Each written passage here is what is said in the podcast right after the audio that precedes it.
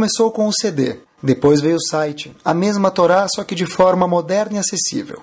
O shiur do Rabino Caraguila, shiur em português mais ouvido do mundo, está agora disponível em forma de aplicativo para os sistemas iOS, da Apple e Android. Digite Caraguila na App Store ou Android Market, baixe o aplicativo de graça, ouça e compartilhe. Vamos lá, pessoal. Boa noite. Eu vou mostrar para vocês, Bezat Hashem, hoje, uma novidade que eu, quando eu vi, fiquei muito feliz. Não pelo tema em especial, se vamos ver o tema daqui alguns instantes, se Deus quiser, mas pela forma com a qual a Torá é perfeita, única e exclusivamente quando tem a visão, o óculos, com o grau certo dos nossos rachamim. Na verdade, tem um hidush muito, muito grande, uma novidade muito grande, e precisa de um sábio maior ainda para poder falar o que a gente vai ver juntos, Bezat Hashem, daqui a alguns instantes falar uma introdução para vocês sobre a pessoa com a qual a gente vai mencionar. Tem uma introdução, pra, antes da gente falar o comentário desse Rav, eu vou explicar para vocês quem era o Rav, no qual a gente vai mencionar a explicação dele. Havia um rabino, da, chefe da cidade de Praga, no século XVII. O nome dele não é tão famoso, gente vai chegar lá num ponto. É chamado Rav Yeshaya Horowitz, século XVII. Curioso que com 60 anos de idade, esse Rav decidiu ir morar em Israel. Não morava em Israel, decidiu ir morar em Israel. Lembrem que a gente está falando do século 17. Quando a gente fala de século 17, ir morar em Israel quer dizer você nunca mais vai ver sua família, porque ele foi sozinho não existe telefonema, nem uma palavra bem antiga, telegrama, que no século 17 era novidade, não existia também, não tinha nada. Então, esse Rav, Shai Horowitz, falou o seguinte: eu vou embora, não sei mais quando vou poder me comunicar com minha família, por conseguinte, vou escrever alguns conselhos que eu quero deixar para eles. Ele escreveu uma obra, um livro, que no futuro virou um conselho para todo mundo e, na verdade, virou um livro muito famoso. O que, que, é isso? Ele escreveu um livro chamado Shnei Luchot Habrit. Shnei Lochot Abrit, se a gente pegar primeiras, a primeira letra de cada uma das palavras, Shnei Lochot Abrit, Shin, Lamed Rei, forma Shla. Shla, na verdade, é como ele ficou famoso, Ravishai Horowitz tem um livro que é chamado Shla, e ele ficou chamado, ninguém nem sabe o nome dele talvez, mas ele é conhecido no mundo da Torá como Shla Hakadosh. Shla, o santo. Por que eu estou falando isso para vocês? Pessoal, para a gente ver o que ele vai falar e apreciar um pouquinho melhor. Ele chegou em Israel, mas para chegar em Israel não foi tão fácil. Olhem só a história. Século 17 mais uma vez. Ele passou pela Itália, ele quis ir pela Itália, ele cruza o Mediterrâneo, e quando ele está atravessando o Mediterrâneo, o barco dele, do Shlakadosh, foi capturado por piratas. A última vez que eu vi um pirata foi no filme dos Trapalhões ou no no Pirata do Caribe. Onde é pirata? Mas na verdade piratas existiram. E, e esses piratas vieram e capturaram o barco onde estava o Shlakadosh. De repente ele saiu, viajou por terra. Obviamente que ele era um Ashkenazi, mas ele passou por Alepo. Pronto, tá bom? Melhorou. Ele passou por Damasco também. Depois de um ano de viagem, ele chegou em Jerusalém, Shlakadosh Avishai Horowitz, e ele virou rabino-chefe dos Ashkenazim. Ele faz, e agora lá vamos nós, ele faz um explica tudo que a gente mencionou, para entender de quem a gente está falando. Shlakadosh faz uma observação espetacular sobre Parashat Korach, que vai ser foco do assunto que a gente vai tratar, Bezerra Hashem, hoje à noite. A gente sabe que Korach agitou uma discussão contra o líder do povo, Moshe Rabbeinu. Korach agitou 250 pessoas nobres, quando a gente fala nobres, não é somente nobres de status, não é somente nobres socialmente, mas espiritualmente as pessoas eram muito, muito, muito refinadas. Inclusive está escrito que os Nessim, os chefes das tribos, vieram discutir contra Moshe Rabbeinu. Quem instigou tudo isso? Korah. Tentei um pouquinho trazer para a realidade, é impossível, mas um pouquinho para a gente degustar o que isso quer dizer seria mais ou menos o seguinte: você pega pessoas cultas e inteligentes, todos nós, talvez, ou com certeza, e começa a falar: Korach agitou 250 pessoas contra Moshe Rabbeinu. O que quer dizer isso? Como é que é possível alguém contra Moshe Rabbeinu? Vocês sabem a famosa história para a gente entender que nível eles estavam? On Ben Peret, o famoso On, era um cidadão que estava envolvido na discussão de Korah. Todo mundo conhece a história. Se não conhece, que conhece agora. On, como que ele caiu fora dessa discussão e não foi castigado? Porque a mulher de On, o que, que ela fez? O marido foi para casa, ela deu para ele sabre, mananan, lechaim, ele bebeu dois ou três copos, mais do que ele aguentava, e ele foi, como se fala em árabe, shlufen, ou em Yiddish, nam, dormir. Foi dormir. Aí vieram chamar ele e falaram, Habib, está na hora, é hora da rebelião. Pegaram os flyers lá, iam contra Moshe Rabbeinu, Korech, 250, e Iona era um deles. A mulher de Iona falou, preciso salvar meu marido. O que, que ela fez? Tirou a peruca, ficou na porta da tenda da casa dela, sem o quê? A peruca. E aí os 250 líderes falam, peraí, a gente precisa chamar ele. Naquela época o WhatsApp não funcionava. A gente precisa chamar ele. Como a gente vai fazer agora? Não tem como chamar ele. Abandonaram On por quê? Porque eles falaram: a gente não vai poder conversar, dialogar, entrar na casa de, um, de uma pessoa se a gente tem que passar pela esposa dele. Como a esposa dele estava? Sem peruca. Quer dizer, isso mostra para a gente a tamanha Kedushá, santidade, que haviam esses 250 cidadãos. Como é que dá para discutir com Moshe Rabbeinu? Pessoas santas a gente mostrou aqui com santidade elevada ao cubo. Como dá para discutir com Moshe Rabbeinu? Não dá. Todo mundo viu Moshe Rabbeinu com os dez milagres que ele fez. Pessoas viram isso, vivenciaram isso. Na saída do Egito, houve 50, houve 200 milagres sem discussão. Todo mundo viu isso quando abriu o mar, Moshe Rabbeinu liderando o povo viram Moshe Rabbeinu falando com a Kodesh Baruch Como é possível falar, nós estamos discutindo com Moshe Rabbeinu? É absurdo isso, é inconcebível isso. Eles estavam no deserto, tinham aquelas nuvens que protegiam o povo. Moshe Rabbeinu liderava tudo. De manhã no deserto é muito calor, tem as nuvens que esfriam. À noite no deserto é muito frio, as nuvens aquecem.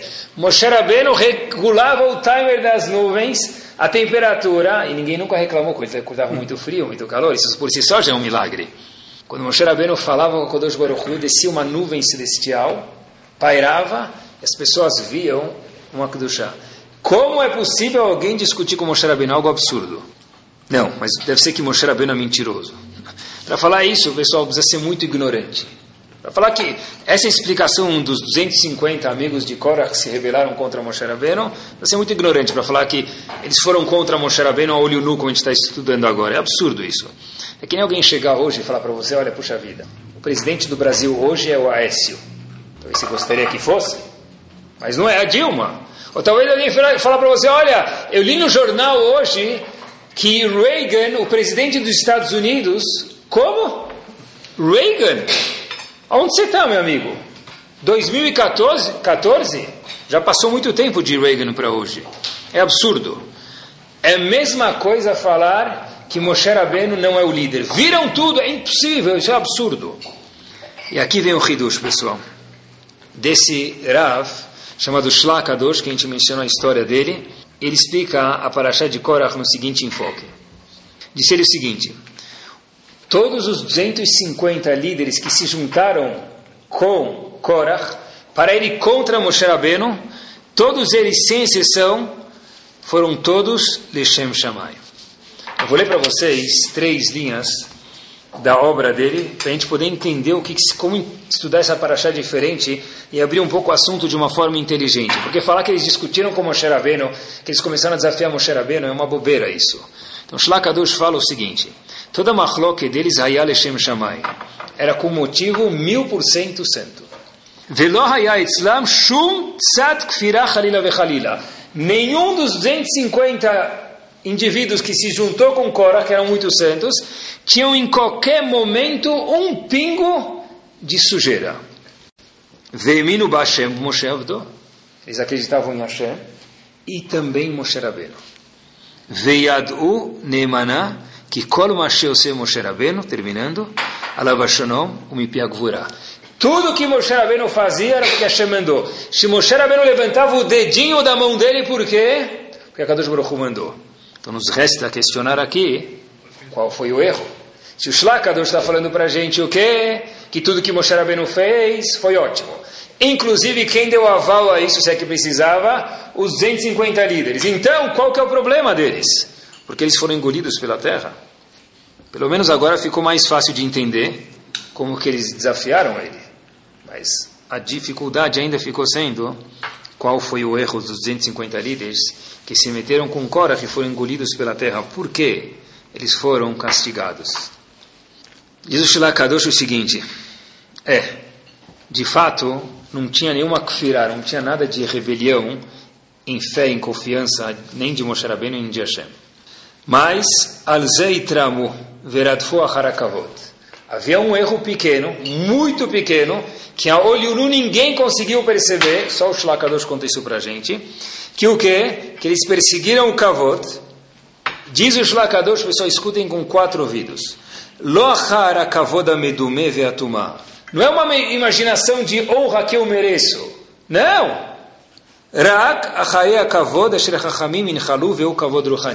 Eles estavam procurando que tipo de honra, que tipo de kavod, de respeito. Não que eu quero sentar na sinagoga mais para frente para todo mundo levantar para mim, ou me cumprimentar, ou me falar Hazako Baruch, ou ser convidado para aquela festa que tem só 20 casais sendo convidados e eu sou um deles. Não é esse kavod. Eles estavam procurando que kavod de Shlakadosh, que honra Kavod Ruhani, uma honra espiritual. Peraí, se eles fizeram um Shem Shammai, estavam procurando uma honra espiritual, então por favor, Shlakadosh, me responda qual foi o erro. Shlakadosh, eles concordaram com todos os milagres. Mas teve um problema aqui. Shlakadosh, o seguinte, eles falaram o seguinte, a gente quer ficar mais próximo de Hashem, e a gente quer que nossos familiares também sejamos pessoas importantes. Moshe Rabbeinu é uma das pessoas da família. Eu, sou outro, e daí por diante. Nós queremos, não kavod, como a gente estudou para Shat Korach sempre na vida, que eles queriam aparecer. Eles queriam ficar mais próximos de Akadosh Baruch. Por quê? Para ter mais santidade. Eu quero ver, degustar o que é Hashem um pouquinho nesse mundo. Mas eles começaram a falar o seguinte, olha, Moshe Rabbeinu começou a dirigir todo esse kavod, toda essa essa santidade espiritual para a família dele. Espera aí, nós também merecemos isso. Talvez começaram a entender o seguinte: poxa vida, eu também quero ter um pouco de degustação de o que quer dizer Akadosh Baruch Hu, quer dizer Hashem. O que quer dizer ficar perto de Hashem, o que quer dizer trabalhar no Mishkan, no tabernáculo. Por que Moshe Rabbeinu escolheu só ele e o irmão dele, Aharon? Eu também faço parte, eu também sou da tribo. Eu também estive no Har Sinai. Diz o seguinte: Vehu itpalel alzot leakadosh baruchu. Deve ser que Moshe Rabbeinu rezou para Hashem. Shiloi azusa kavod mi betom mishpachto. Para que somente a família dele tenha o privilégio de trabalhar aonde? No Mishkan, no tabernáculo. Veakadosh baruchu retzonirá E Hashem obedeceu Moshe Rabbeinu por quê? Porque Hashem faz a vontade das pessoas que são justas. Mas eu quero vingar isso e eu também quero ter um privilégio de trabalhar no Mishkan. Pessoal, olhem só o que separa Kodesh, santo e Hor, profano. Korach, todo mundo que viu ele, caiu na dele. Fato é que 250 pessoas, pessoas cujo que não queriam passar na porta de uma mulher que não estava usando peruca porque se cuidavam muito com o Kudushá, santidade e tzniut e recato, entraram na de Korach.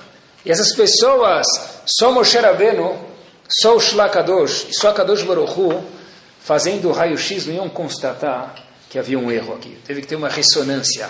Algo muito mais profundo no raio-x, na ressonância dentro, da, dentro do cérebro deles para ver o quê? Puxa vida, tinha um pingo lá de kavod que eles estavam procurando que não era Lechem Shammai, não era puro. Mas esse kavod era espiritual e ninguém conseguiu perceber isso. Talvez inclusive o que? As próprias 250 pessoas. Mais um passo adiante, quanto mais alto o posto dentro de Ben Israel, dentro do povo, maior a Kedushá, maior a santidade, e por conseguinte, mais proximidade essa pessoa terá com a Kadosh Baruch Hu. Nós queremos ter o posto para se aproximar de Hashem. Então, qual foi o problema? O problema foi que houve negiut, interesse. E quando tem interesse em algum pedido meu, é muito difícil, mesmo se tratando de pessoas muito santas, discernir entre o que é Kodesh e o que é Hol, o que é Kadosh, o que é profano e o que não é profano, o que é santo e o que não é santo. Diz o Rav de Sloni, uma forma eles tinham que constatar isso. E por isso eles foram castigados. Porque isso veio através de machloket, veio através de discussão. Apesar da razão ser nobre, Apesar do motivo ser se aproximar de Akadosh Baruchu, apesar de ser muito difícil de discernir, então por que eles foram castigados? Porque como veio essa petição para Moshe Rabbeinu através de machlok e discussão? Se veio com machlok com discussão, Hashem falou, olha, vocês vão ser castigados. Mas como a gente tinha que saber, é uma coisa muito minuciosa, porque se veio da forma errada, na qual machlok e discussão, Hashem fala, é impossível que saia alguma coisa boa daqui. Porque tudo que vem com machloket, que vem com discussão, é muito difícil, talvez impossível, que saia alguma coisa de verdade, como foi a intuição deles, Lechem Shamayim. Como a gente vê isso? A gente já conhece uma frase famosa, na verdade é um passuco, é muito mais do que uma música, mas acho que eu nunca tinha pensado nesse enfoque antes de preparar o estilo de hoje. Ve'avta lereacha kamocha. Todo mundo conhece isso. Não precisa nem ser Yehudi, mas para conhecer essa famosa frase. É um passuco natural isso. Ame ao próximo como a ti mesmo. Ou, outro verso que a gente fala duas vezes por dia no nosso hino nacional. Shema Israel Hashem Eloqueno Hashem Echad. Hashem é um. O que quer dizer um? Se a Kadosh Baruch Hu é um e você vem e divide esse um, então você está de alguma forma ou outra indo contra o quê? O reinado de Akadosh Baruch Hu. Porque Akadosh Baruch Hu é um. Se você começa a fazer divisões aqui na terra, Machlok é discussão, você está indo contra o reinado de Hashem. Quer dizer, eu preciso gostar de você de alguma forma. Se eu começo a me dividir e fazer argumentações e brigas, eu estou indo contra esses dois princípios que são, talvez, os fundamentos da Torá de alguma forma ou outra. Korach causou divisão dentro de Ben Israel. Ele foi contra o que a gente fala todos os dias no fim da Midah, Baruch ata Hashem, amevarech et amo, Israel, bashalom. Que Hashem abençoe o povo com shalom. Korach foi contra o final de Birkat Kohanim, que é o que? Veasim, veasim lecha, shalom. Eu vou colocar em você paz. Uma bênção que a gente precisa pedir todos os dias, porque é difícil mesmo. Korach foi contra esses ingredientes que fazem parte do nosso povo. E olhem só onde a gente vai parar, e olhem quanto grave foi a argumentação, a briga, melhor dizendo, de Korach, a discussão que ele teve. Existe um passuque em Parashat Korach, eu vou ler, eu quero que vocês me traduzem, traduzam. Quando Moshe Rabbeinu foi falar com Hashem, Hashem decidiu o castigo, Moshe Rabbeinu falou as seguintes palavras, Ibadelu mitocha edazot. Se separem dessa edá, o que, que é edá? Congregação Ve'achale otam carega. E eu vou destruir eles de imediato, num momento só. E badelu mitocha Se separem dessa idade, dessa congregação. Quem é a congregação? Que Moshe Rabbeinu pediu para o povo se separar. Korach e o grupo deles, não é? Fantástico. Isso é o que a gente estuda, talvez seja um perush. Mas, diz o Ramban Nachmanides, e badelu mitocha se refere a quem? Todo o povo judeu. Hashem falou o quê? Se separa de todo o Bnei Israel, porque eu vou destruir e fazer um povo novo. Não só de Korach, não só do grupo dele. Por quê? Porque quando Korach começou a cutucar com 250 líderes, quem? Moshe Rabbeinu, algum 1%, 2% ou o que for da confiança da emuná do povo em Moshe Rabbeinu, ela foi afetada. Nesse momento Hashem falou, separa todo mundo, vai embora. Moshe Rabbeinu se separa de quem? Dessa congregação. Qual congregação? Diz o Ramban, não Korah, todos que foram afetados, inclusive quem? Bene Israel. Por que tudo isso? Porque veio, causou machloket, discussão, e quando causa discussão é grave demais. Logo veio Moshe Rabbeinu e Aharon, fizeram o seguinte comentário para Hashem. Aí Shechad uma pessoa pecou, um grupo pecou, Korach 250 pessoas, e você quer fazer o que Hashem? Destruir, aniquilar todo o povo. Quer dizer, de acordo com o Ramban, o povo inteiro deveria ser aniquilado, exatamente igual o que Retaegel, pecado do bezerro de ouro. Igual que no Retaegel Hashem falou, Moshe Rabbeinu me deixa, eu vou fazer um novo povo de você. Quando houve a discussão de Korah, essa briga, essa machloket, de acordo com o Ramban, o povo inteiro, ou talvez 95% do povo, deveria deixar de existir, morrer. Por quê? Porque eles entraram na armadilha de Korah, que eu tenho certeza que, sem desmerecer ninguém aqui presente, a gente estaria correndo abraçar Korah. Se Korah estivesse chegando aqui na rua, os 250 líderes, certeza ia ter fila, ia ter senha, para o quê? No computador, na internet, ia marcar com dias de antecedência para ficar 30 segundos pedindo brachá, porque diz Shlakadosh que não tinha nenhum pingo de kfirá, de rebeldia, de falta de crença. Eles queriam um kavod para se aproximar de Hashem. Qual foi o erro? Que veio com machloket. Olha que bomba, pessoal. Olha enquanto é grave machloket. Um dos ingredientes para que não haja machloket vem na história a seguir. Quando eu li essa história, eu lembro quando a gente era pequeno, sempre tinha propaganda do Danoninho. Qual a parte mais gostosa do Danoninho? O finzinho, quando a pessoa passa com o dedo. O sorvete, qual a parte mais gostosa? É o fim, quando sobra aquele último pingo do sorvete, que vai chupando essa parte mais gostosa. Essa história para se lambuzar não menos do que isso. Vai só uma introdução pequena. A gente sabe que para rezar, Minha tem um momento final, até o entardecer. Quando que é entardecer? Shkia, pôr do sol. Alguns Hassidim costumam rezar um pouquinho mais tarde. Lá vai a história. Tem um Rav chamado, faleceu, mas um tzadik muito grande, Rav Yekutiel Yehuda Halberstam. O Rav de Klausenberg, uma Hassidut, um Rav tzadik muito... A gente tem muitas histórias dele, mas essa história, pessoal, é algo fantástico. Ele saiu da Segunda Guerra Mundial, primeira vez que ele chegou em Israel. Não é novidade isso. Ele, hoje em dia, vai se visitar os túmulos do tzadikim para fazer desfilar. Ele também foi. Só que, vem de ter uma ideia de quem ele era, poder um pouquinho, ter um pouquinho melhor, pessoa que deixou a família inteira na Segunda Guerra Mundial. Todo mundo pereceu lá. Todos os Hassidim da cidade dele, de Klausenburg, não existiram. Ele chega no Kota, ele fazer uma tefilá para agradecer a Kadosh Baruch Hu, porque pelo menos ele chegou, infelizmente os outros não chegaram com dor, mas ele pelo menos chegou vivo em Israel. E ele foi visitar alguns kvarim para fazer tefilá, o túmulo de alguns tzadikim. Olhem só que história. Ele chega no túmulo de um Rav, talvez não seja tão famoso, Rav Yehuda Barilai. E o sol estava se pondo. Ele vai lá, passou Shkia, já passou o pôr do sol. Ele junta os Hassidim que ele, vieram receber em Israel e foi fazer minchá no túmulo de Rav Yehuda Barilai. Entre parênteses, não minchá para Rav Yehuda Barilai, porque isso é idiotice e idolatria Fazer minchá para Kadosh Baruch Hu, porém no mérito da viúva Barilai. Fizeram minyan, fizeram minchá, foram embora, voltando para onde eles tinham que voltar, já estava escuro.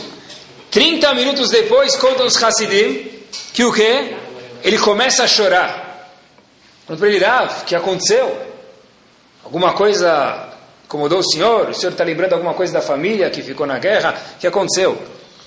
Ele fala, olha, a gente precisa voltar amanhã de novo fazer desfilar de novo no Keio da Viúva Barilai. Ninguém entendeu nada, falou, oh, deve ser que o negócio funcionou lá. Todo mundo volta e reza com fervor. E o Rav de Klausenburg começa a chorar. Fala, olha, os Hassidim olham para ele e olham para os Hassidim e eles falam o seguinte, vocês devem estar me perguntando por que eu voltei hoje de novo e por que eu estou chorando. Não sei se é porque a reza aqui é mais aceita do que os outros lugares, como vocês devem estar imaginando que eu voltei, vocês estão rezando com mais fervor. A razão que eu voltei é o seguinte: nós viemos no túmulo do Raviúda Barilai. E a gente rezou Shkia, como é meu costume, rezou Mincha, melhor dizendo, como é meu costume depois da Shkia, depois do pôr do sol.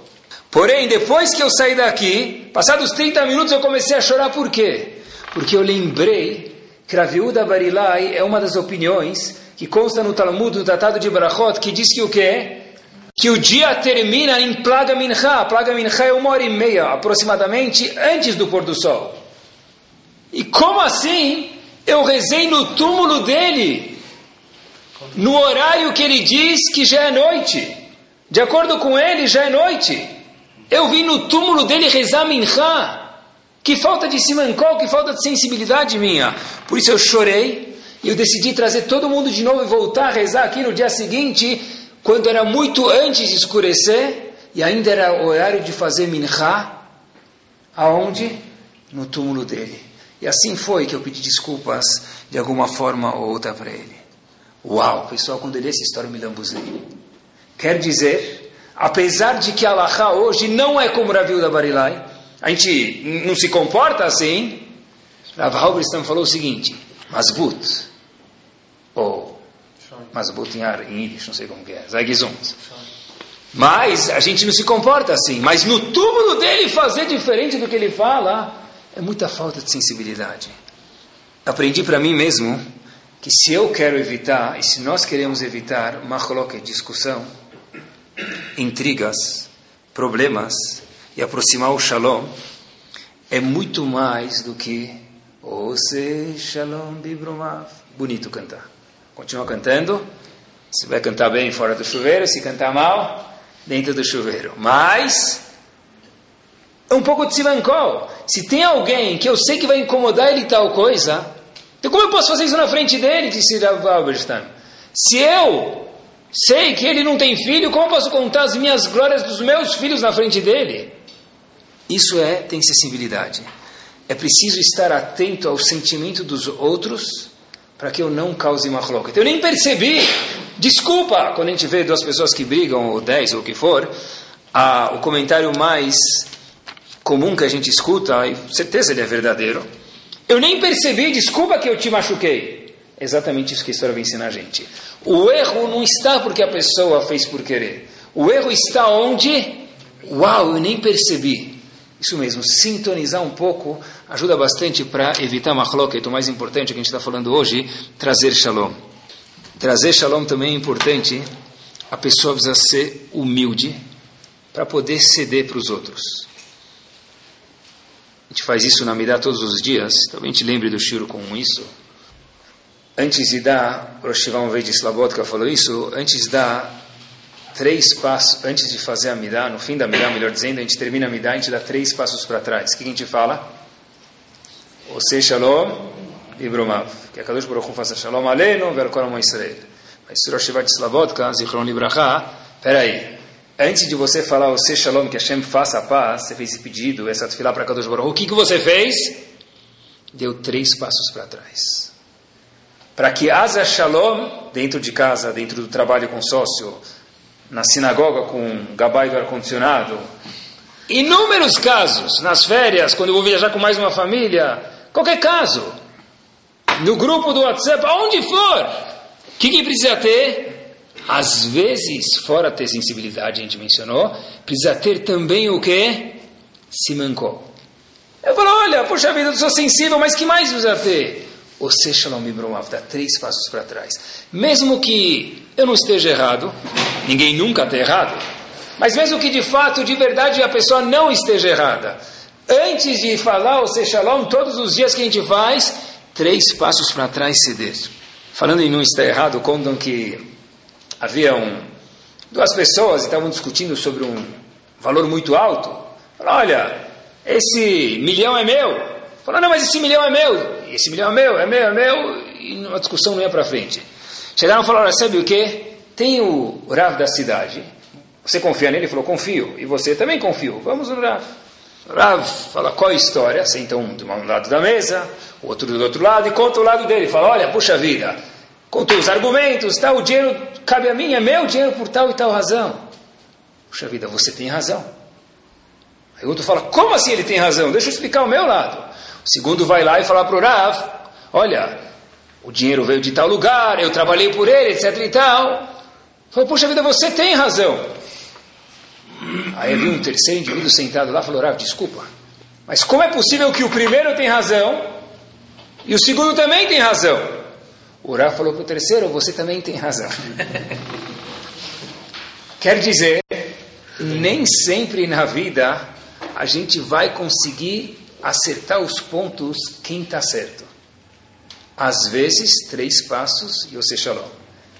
No Shulchan Aruch, que é o nosso código de leis, que é a nossa instrução de como viver, Rosh Mishpat, que, é, que fala sobre as leis de julgamento, que são muito detalhadas e muito confusas, existe uma alahá lá, que está escrito que cada vez que duas pessoas chegam no Bedin, na corte judaica, até hoje, eles vêm com algum argumento monetário, pode acontecer, por que não? Qual é o primeiro, qual a primeira coisa que o Rav tem que fazer? Na alahá isso. Procurar fazer uma pshará. Pshará é o quê? Um acordo. Mas eu tenho certeza que eu estou certo. Mas a primeira coisa que o Rav tem que insistir é que faça uma pshara. Se não der certo, aí vai ter que ter um ganhador e um perdedor, que pode acontecer uma machloket. Mas a primeira coisa hoje é salahá. Quando tem qualquer discussão monetária, tem que procurar o quê? Uma pshara. Pshara é o quê? Um acordo. Três passos para trás. Quando dá, por que não? E quando não dá, fazer um esforço também. Olhem só essa história. A história se passa nos Estados Unidos. Era um dia muito calmo. O nome do indivíduo não tem sobrenome, vocês vão ver porquê, mas o nome é verdadeiro. Morris chega do Betacneset, chega do Knis. Todas as crianças dormindo, ele rezou mais cedo, rezou antes, tranquilex. Ele aperta nos Estados Unidos aquela maquininha, café quente, vê a fumaça do cafezinho subindo. Ah, todo mundo dormindo. Vou fazer o que eu mais gosto no começo do dia. O que ele mais gosta de fazer? Ler o jornal. Ele abre o jornal para ver o jornal. Só que ele abre o jornal, ele tira o jornal da sacolinha plástica e vê que o jornal está um pouco amassado. Mas está aquele jornal engomado, bonitinho, um pouco amassado. Depois amassou no caminho, o moço da bicicleta lá, o moço da moto jogou, amassou, pode ser. Será que talvez caiu no caminho? Ele vira uma folha, ele vê uma marca de café. Falou, poxa vida, vamos declarar a terceira guerra mundial. Porque um pouco amassado pode ser que bateu, pode ser que alguém pisou em cima sem querer, mas a marca de café e não estar engomado, tudo indica, não precisamos de Sherlock Holmes aqui para adivinhar que alguém está lendo o meu jornal. Beleza. E para quem gosta de ler o jornal bonitinho, não se compara cá entre nós, aquele jornal bonitinho, com o jornal que já foi amassado, já foi pisoteado. A notícia é a mesma, mas não é a mesma coisa. É igual usar a camisa hoje limpa e usar a camisa de ontem suja. Não é a mesma coisa. Dia seguinte, Morris faz o seguinte: 5 da manhã, ele sabe que vem o Mr. Newspaper lá entregar de bicicleta o quê? O jornal. 5 da manhã ele vê jogando o jornal na frente da casa dele. Beleza? Porque ele fala: peraí, eu não vou fazer nada. Ele fica olhando pela janela com o abajur lá atrás ligado, não deu para perceber pela janela. Ele vê do outro lado da rua, Morris, que o vizinho da frente dele, David, essa história, pega o jornal, vai para casa, senta, liga a luz, lê, e depois de alguns bons minutos devolve o jornal empacotado na porta da casa de Morris. Beleza. Então ele falou o seguinte: olha, óbvio que eu vou fazer a terceira guerra mundial. Mas, já que tudo eu me consulto com o meu Rav, eu quero ter as camadas dele, a aprovação dele, para que a guerra dê certo. Ele foi no Rav e falou, Rav, olha, aconteceu assim, assim a história, eu quero saber o que fazer. O Rav fala para ele, Morris, você tem toda a razão. Eu acho que de verdade você pode ir brigar com seu vizinho. Porque você paga pelo jornal? Pago. Você paga para ele ler usado ou novo? Ler novo. Então você pode brigar com ele. Mas Obviamente, que o Rav colocou uma vírgula na frase, não podia terminar por aqui. Você estará perdendo um vizinho para sempre. Aí Morris ficou olhando e alguém aqui já foi em reunião de condomínio? Eu tenho um amigo meu que ele foi uma vez e falou: Eu nunca mais vou em reunião de condomínio. Porque 80% dos meus vizinhos são conhecidos, são da colônia. E se você falar bem para renovar a piscina, ou aquecer a piscina, ou para não aquecer a piscina, você vai ficar de bem com um, de mal com o outro no elevador, o que vai acontecer? Para alguém você não vai conseguir olhar. Então ele falou assim para mim: aquece a piscina, desaquece a piscina, faz o que vocês quiserem, mas eu briga não quero ter. Tá bom. Não foi na reunião de condomínio, nunca mais foi, um grande colega meu. Então esse, o Rabino falou para ele: olha, você quer poder sair amanhã abrir a porta, poder olhar para ele? Falou, mas Rabino, ele que está errado, não eu. Ele falou, eu sei, mas pode brigar, mas se você quiser perder um vizinho, é sua. Falou, tá bom, Rabi, então qual a sugestão? Estudava para ele o seguinte: em vez de ir para a guerra, tem uma ideia muito simples para você. O quê? Compra uma assinatura do jornal para ele. E aí o quê? Vai lá no estado de São Paulo, o jornal, o Globo, a Folha de São Paulo, compra para ele o quê? Uma assinatura da jornal para quem? Para o seu vizinho. Disse para ele as seguintes palavras: Escolha o shalom, escolha a paz. Por quê? Falou duas palavras, eu quero que a gente preste atenção aqui. Morris, você merece. Não é tanto para o outro, é para quem? Para você. Ah, como assim? Eu vou ter que gastar dinheiro para o jornal, para ele? Ele está roubando meu jornal, eu tenho que pagar para ele. Não tem que. Mas se você quer ter um vizinho, você quer ter uma você uma, uma vida saudável, estava pensando comigo depois que dessa história, quanto vocês pagaram no Etrog, Sukkot, faz alguns meses atrás? 150 dólares. Agora, o dólar é 2,50. Pronto, 2,70. Até quem está escutando o Shura, até escutar o CD, deve estar 3, já não sei. Aí, lá vai 300, 400 reais. Para um limão, se tua empregada ver, ela vai colocar na salada. Você vai ajeitar com ela, depois ela fizer. Mas presta atenção, é um limão. Obviamente que é um limão, que a Torá falou isso para a gente. Essa é uma das maiores provas que a Torá é Minashamai no século 21, pagar 150 dólares por um limão, uma das provas que a Torá é divina. Mas, estava pensando com os meus botões, por que eu posso pagar 150 dólares para um limão que a Kadosh Baruch Hu mandou, e não consigo pagar 50 dólares para uma assinatura, um exemplo mencionado dois minutos atrás, do meu vizinho, para trazer shalom, que também é uma mitzvah. Mas ele está errado. Tem razão. Shalom é ser sensível, mas shalom também a gente falou, é saber ceder, dar três passos para trás antes de falar o shalom, mesmo que nós estamos certos. Olhem o que quer dizer machloket dentro da Laha, para o não ficar explicando a Parashat Korah, que é importante, mas eu queria dar um tour explicar para a gente algumas coisas. Olha que curioso. Procurei no Shulchan Aruch, no tomo chamado Yoredea, no capítulo 362. Eu faço questão de falar para que vocês depois procurem e não acreditem em mim, vejam dentro é proibido enterrar dois inimigos no cemitério, um do lado do outro. Eles vão se bater lá embaixo, alguma coisa vai acontecer. Está escrito no Shulchan Aruch. É proibido enterrar dois Yehudim que não se bicam, no português claro, um do lado do outro, depois de 120 anos, não posso falar bem vividos para eles. É a no Shulchan Aruch. Por quê?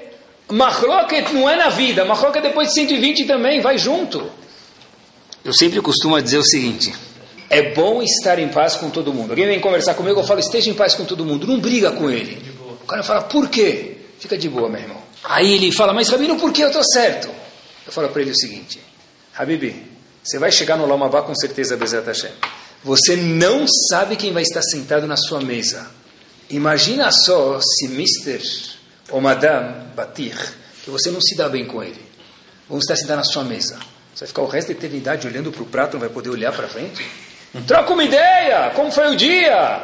Importação, Dilma, Écio, fala alguma coisa no Lamabá, vai ter um papo. Você não vai conseguir levantar a cabeça, pessoal. Nós não sabemos quem estará do nosso lado lá em cima. Temos que procurar estar numa boa, tranquilex com todo mundo. Shulchan Aruch, outro tomo chamado Even Ezer, procurei antes fazer o shur bastante, no segundo capítulo, na segunda alahá, olhem só a alahá que consta lá dentro. Uma família que nela tem machloket, que tem discussão, briga, um com o outro. Onde vai, briga. Tem que se suspeitar que essas pessoas não são Yehudim e procurar algumas gerações para trás, porque talvez eles não são de descendência judaica. Não está escrito isso sobre nenhum outro atributo. Se a pessoa não coloca tefilim não é judeu, ele é. Precisa colocar tefilim, mas é judeu. Mas alguém que tem machloca deve se procurar lá para trás, porque tem o sangue está sujo. Talvez ele não é nem Yehudi, vai verificar. Está escrito no Shulchan Aruch. Se os pais brigam muito, o que, que a criança tem culpa? Eu vi um provérbio, eu vi em português, vê se vocês lembram, vê se vocês sabem que é um provérbio árabe. Pai dele, alho. Okay. Pai dele, alho. Mãe, cebola. Como que o filho pode cheirar bem? Tudo que é bonito tem provérbio árabe, pessoal. É isso mesmo, se os pais brigam tanto, o filho também deve ser igual. Então, não, vai verificar se ele é Yehudi. Olhem que bomba. Não é o árabe, então. É, mas é árabe. Eu queria falar algumas dicas, uh, fiquei pensando bastante práticas para a gente. Eu sei que as mulheres não vão gostar, mas precisa falar isso. Não é tudo que eu, marido, vejo no trabalho que eu preciso contar para minha esposa. Ah, mas é falta de fidelidade isso. Não é falta de fidelidade. Falta de fidelidade a gente não vai explicar hoje, porque não é o intuito do e a gente sabe muito bem o que, que é. Agora, se acontecer alguma coisa no meu trabalho, eu estou chateado, todos nós ficamos. Se eu contar para minha esposa, e ainda mais que o meu cliente ou o meu fornecedor é um Yehudi, o que, que vai acontecer? Está escrito isso na Alaha, nos comentaristas, mas a gente vê isso também. Depois de um tempo eu me arranjo com ele, porque apesar da ele vai me pagar, vai dar um jeito, eu vou me resolver. Mas minha esposa, quando vê a esposa dele, que vai acontecer? Pode passar um, dois, dez anos, vai estar no meio do bar mitzvah lá, ela vai olhar com um olhar torto para ele, para ela, para o resto da vida. Por conseguinte, uma dica prática, não conta tudo para ela. Por quê? Está escrito em Pirkei Avot. Porque de você vai passar e dela não é, porque a mulher é muito mais sentimental, vai demorar anos para resolver aquilo. Já foi, né? Não devia ter contado. Outra dica importante é o seguinte: tem uma briga entre fulano e ciclano. Você quer ajudar? Você consegue ajudar essa pergunta antes de tudo? Consigo. Certeza? Absoluta. Eles escutam? Sim. Você tem sabedoria para poder? Sim. Beleza. Escuta, tenta resolver, mas nunca na vida, escrito em Periquê Avó também, não se meta na briga dos outros. Porque quando eu briguei com o Reuven, tem um problema. Quando eu resolver o problema com o Reuven, tirar o problema, ou eu ceder ou ele ceder, como a gente mencionou anteriormente, eu consigo viver com Reuven. Agora, Shimon que se meteu na briga e não tinha nada a ver, não vai se resolver nem comigo nem com Reuven. Quer dizer, se tem uma briga entre duas, pode ser duas mulheres do, do bolo de chocolate. Isso aí, brigas feias de bolo de chocolate. Mas, cuidado, ajuda se você consegue, senão não se mete. Porque quando eu me meto numa briga que não é minha, está escrito em Pirkei Avot, eles se resolvem e eu não consigo me resolver. E outra coisa que também é importante quando se fala de machloket é o seguinte: dois filhos em casa estão brigando. Existe isso? Outro dia estava até conversando com, ensinando um menino e estava explicando sobre Parashat Bereshit. Expliquei para ele, Cain e Hevel foi o primeiro assassinato que teve na Torá, o primeiro assassinato da humanidade. Falei para ele, qual o primeiro assassinato? Ele falou, não sei, Rabino. Eu falei, Cain e Hevel. Aí eu falei, uau, né? Ele estava pasmo. Eu falei, como assim? Primeiro assassinato da humanidade, Caim nem sabia como se matava uma pessoa, ficou batendo nele de inúmeras formas até descobrir que dava para matar alguém. Você não está com os olhos regalados? Ele falou, não. Eu falei, mas por quê? Ele falou, Rabino, eles não eram irmãos? Eu falei, sim. Eu falei, então é a coisa mais normal que existe. Tá bom. Mas Sempre tem briga entre irmãos, é saudável e é normal. Não a ponto de Cain e Hevel, óbvio. Mas sempre tem briga entre irmãos. Agora é o seguinte: errado é eu, pai, ou eu, mãe, tomar partido de um dos lados. Não se mete, porque eles se resolvem. Você não vai se resolver. Tá vendo? Você sempre protege ele. Não se mete. Obviamente, se tem um menino de 20 anos batendo num de 20 meses, óbvio que tem que tomar uma situação, né? Mas, mas, ainda assim, não toma partido para um dos lados. Que um tem 10 anos, outro tem 8. Deixa eles se resolverem. Óbvio que não tira agressão física, mas deixa eles se resolverem. Não se mete, porque um filho sempre vai se sentir em desvantagem se você sempre protege o mesmo, ainda como muitas vezes acontece. Kuma Hloket, fase final do Shiur, e eu deixei isso para o fim para que ficasse lembrando em especial isso nos nossos corações, não se tem atzlachah a gente vê mesmo instituições, infelizmente, de Torá que tem briga lá dentro, não tem atzlachá, pessoal, não tem sucesso. Mesmo que Korach ensinou para a gente que era Lechem Shamaim de Shlakador, era 100% Lechem Shamaim, não tem sucesso. Hoje em dia tem advogado, que que eu especializado numa área específica, num, num ponto específico da advocacia, qual que é? Ver como separar os irmãos, os filhos têm, têm irmãos, que são sócios, eles têm filhos. Como fazer, não é pachuto isso, tem um nome para isso. Sucessão. Sucessão, obrigado. Como fazer a sucessão para não dar briga, tentar não dar briga. Por quê? Um, um sócio tem três filhos. Outro sócio tem três filhos e três genros.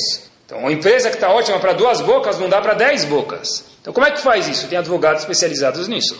Nós temos que nos cuidar, pessoal. Como que faz isso? Então, tem que se precaver, tem que pensar com o sócio, quando ele abre uma sociedade, qual, qual vão ser as regras. Então, depois a gente vê. Depois, depois que todo mundo tem filho aí querendo trabalhar, é difícil ver. A pessoa tem que se cuidar. Que Machloket é muito grave. Não coloca o dedo na boca do leão e fala, depois a gente vê. A pessoa tem que se precaver. Inclusive está escrito na Lahá que um pai que tem filhos, e os filhos se gostam, que Bezat Hashem continue se gostando, tem que sentar com os filhos antes dos 120 anos bem vividos e falar, olha, tem isso aqui é para você, isso é para você, isso é para você, vocês aceitam? Não aceitam? Reclamem agora ou todo mundo já aceitou? O que vai ficar de herança é isso aqui, eu vou dividir assim. Não aceitaram? Aqui. O que, que vale? Eu sei que vale muito, não sei quantos milhões de dólares, eu sei que vale. Mas Quanto vale isso de verdade? Tem um valor absoluto, mas um valor de verdade. Quando um irmão não consegue ir na mesa do outro em Rosh Hashanah, em Pesach, em Sukkot, em Shabbat, porque ele, ele roubou a herança, ela pegou a herança, ele pegou o relógio, ela pegou o quadro, ele pegou a casa de não sei de onde, outro pegou a conta. Quanto vale isso? Que barraca que vai trazer esse dinheiro? Ah, mas eu que estou certo. Sempre. Como o Rafa falou antes, a gente contou uma história. Você está certo, você está certo e você também está certo. E aí como que faz? Então um pai inteligente tem que sentar antes. Ah, mas meus filhos eles são muito bons, não vai acontecer isso. Claro que não vai. Mas nós não podemos ser tontos, ignorantes, me permitam palavreado, de cair nessa armadilha. A pessoa tem que se precaver. Olhem só essa história. A história se passa em Ponovitch. E o Hazan que foi, Hazan de Ponovitch, nos, nas grandes festas, Rosh Hashanah e Kippur, durante mais de duas décadas, o nome dele esse aqui a gente vai falar o nome porque ele próprio permitiu, chamado Gross, sobrenome dele. Foi o Hazan de Ponovitch, esse famoso Yeshiva de Ponovitch, gigante, por mais de duas décadas em Rosh Kippur. Só que o Hazan agora, com o tempo passando, passado, ficou mais velho. E fica mais velho, a voz fica mais fraca. E a voz mais fraca, e as pessoas continuam cada vez mais gente, e o ar-condicionado muito calor, precisa ligar o ar-condicionado. O que, que faz? Não tem microfone no Hashanah Kippur. Não se escutava mais o Hazan. Então tem duas opções. Ou desliga o ar-condicionado, e todo mundo faz a melachá de bichur, de cozinhar em Yom Kippur, porque mil pessoas, ou mais que tenha num lugar fechado, a janela não resolve. Em Bnei Brak. Ou tira o Hazan. Mas o Hazan está sendo faz 20 anos. Mas por outro lado a gente não consegue ficar sem ar-condicionado. O que, que, se faz? Foram perguntar por Avshach Zichron Libracha. Ele chegou para Avshach e falou o seguinte: Senhor Gross, Hazan, você tem razão. Você foi Hazan de mais de 20 anos. Ninguém pode te tirar do teu posto. Quando você estava bom, todo mundo te queria. Agora, podem te tirar? Claro que não. De acordo com a Allahá, você deve ficar lá. Você pode ficar lá. Mas eu quero te dizer uma coisa. Disse Rav Shach, Zichron Libraha, um homem que viveu 100 anos, falou isso quase que no fim da vida dele. Disse Rav Shach as seguintes palavras para ele: Eu sou um homem velho. É muito mais do que um homem, no Shiva, um gadolador. Mas eu sou um homem velho, assim ele falou. E eu nunca vi ninguém sair perdendo ao entregar a preferencial para o outro para não criar machloket, não criar brigas. Você faz o que você quiser. Obviamente, com essas palavras do fundo do coração do Rav Shach, ele ficou, não sei se com medo, sentido, não sei exatamente. Ele abriu mão e houve outro Hazan. E o ar-condicionado continuou funcionando na Yeshiva de Ponovitch. Mas com certeza, no primeiro Rosh no primeiro Kippur que ele passou, azedou a barriga dele, porque eu sempre estava lá e agora pegaram meu posto. Mas Rav Shach falou que nada vem de bom através de machloket, através de briga. Esse próprio Hazan contou, nos 12 meses seguintes, depois que ele tomou essa atitude, ele conta que um dos filhos dele, Loaleno, estava muito doente e se curou. Ele contou, a história aconteceu faz pouco tempo. O segundo filho dele, que não casava até então, casou. E as outras três coisas ele falou que ele não queria contar porque eram particulares. Outras três brachot aconteceram na vida dele nos 12 meses seguintes, depois que ele decidiu abrir mão abrir mão dos direitos que ele sim tinha. Ele sim tinha. Então, pessoal, a decisão é nossa. Ser sensível, primeiro ingrediente. Segundo ingrediente é saber que tem que dar preferência para os outros. E saber que se a gente acredita que de verdade troca tem que pagar, às vezes tem que pagar para ter shalom também. Qual o problema? As dicas que a gente falou, não contar tudo para a esposa, porque ela fica no sentimento e coitada, vai machucar ela para sempre, vai ser difícil de ela pagar isso. E você se resolve não se meter na briga dos outros, na briga dos filhos, a gente mencionou. E a gente fala, Rahamim contam para a gente eu acho que isso é, acho que essa é explicação do Passuk, a gente fala, alguns falam em Rosh Hashanah isso, antes de começar o Seder, e com isso a gente termina de Rosh Hashanah. Sei que a gente não está agora em Rosh Hashanah, mas tem um dito que a gente fala, é o seguinte, Ve'atah Shalom, o Betechá Shalom. Você está com paz, o Betechá Shalom, e sua casa está com paz, Vechol Asher Lecha Shalom. E tudo que é teu vai estar com paz. Quando preparei esse shiur, tive pensando, talvez a ordem não é por acaso. Se até shalom, se você está bem consigo mesmo, se você está tranquilo, você está feliz, não é uma pessoa carrancuda, não é uma pessoa brava, sabe deixar passar, laisser passer, let it go, um pouquinho, tá bom, abre mão, no big deal. Sabe ceder, ve'atah shalom, por conseguinte, acho que isso é muito verdade, o betechá shalom, aí tua casa vai estar bem, e eu termino o passo dizendo, vechol asher shalom, tudo que você tem vai estar bem. Mas onde começa tudo? Que nós estejamos bem. Quando a pessoa está bem consigo mesmo, aí sim, o Beterrash uma casa da pessoa está tranquilex, mesmo que não foi exatamente a comida que ele quis, que a esposa dele não falou daquele jeito, não tá bom, tá bom, não é perfeito. Nós também não somos perfeitos. Se você está em Shalom, Beterrash Shalom, aí Bezat Hashem, como está escrito aqui no Pasuk, essa é a maior do mundo, Vechol Asher Lecha Shalom. Tudo que a gente tem, tá quase que Bezat Hashem, o Juroku mande paz e espírito para cada um de nós, para que a gente possa viver nossa vida numa boa, com paz, e aí sim a gente curte todas as brachot que a gente tem na nossa vida. Amém. Torá Sound, desde 2001, aproximando a Torá dos Yehudim e de você.